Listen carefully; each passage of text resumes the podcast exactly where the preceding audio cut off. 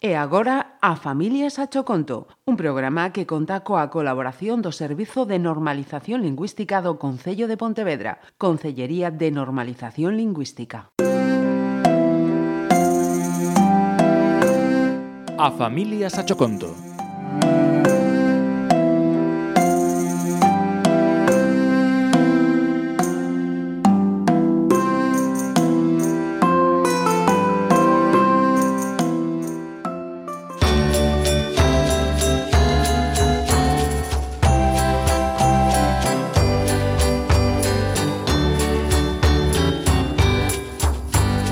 Uxía era unha nena alta, de ollos marróns, pelo castaño e tiña un lunar na meixela.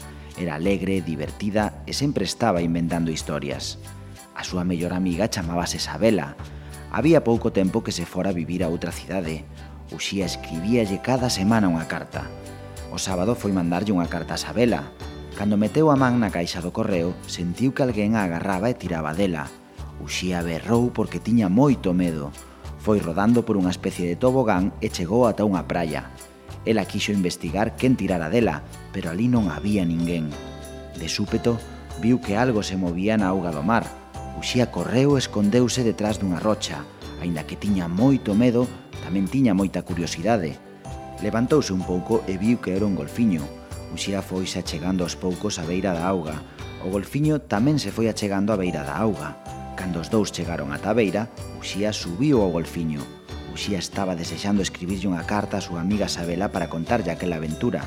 De súpeto, Uxía notou que alguén acollía outra vez do brazo. Uxía, veña, levanta, que chegamos tarde ao cole. Uxía decatouse de que todo fora un soño.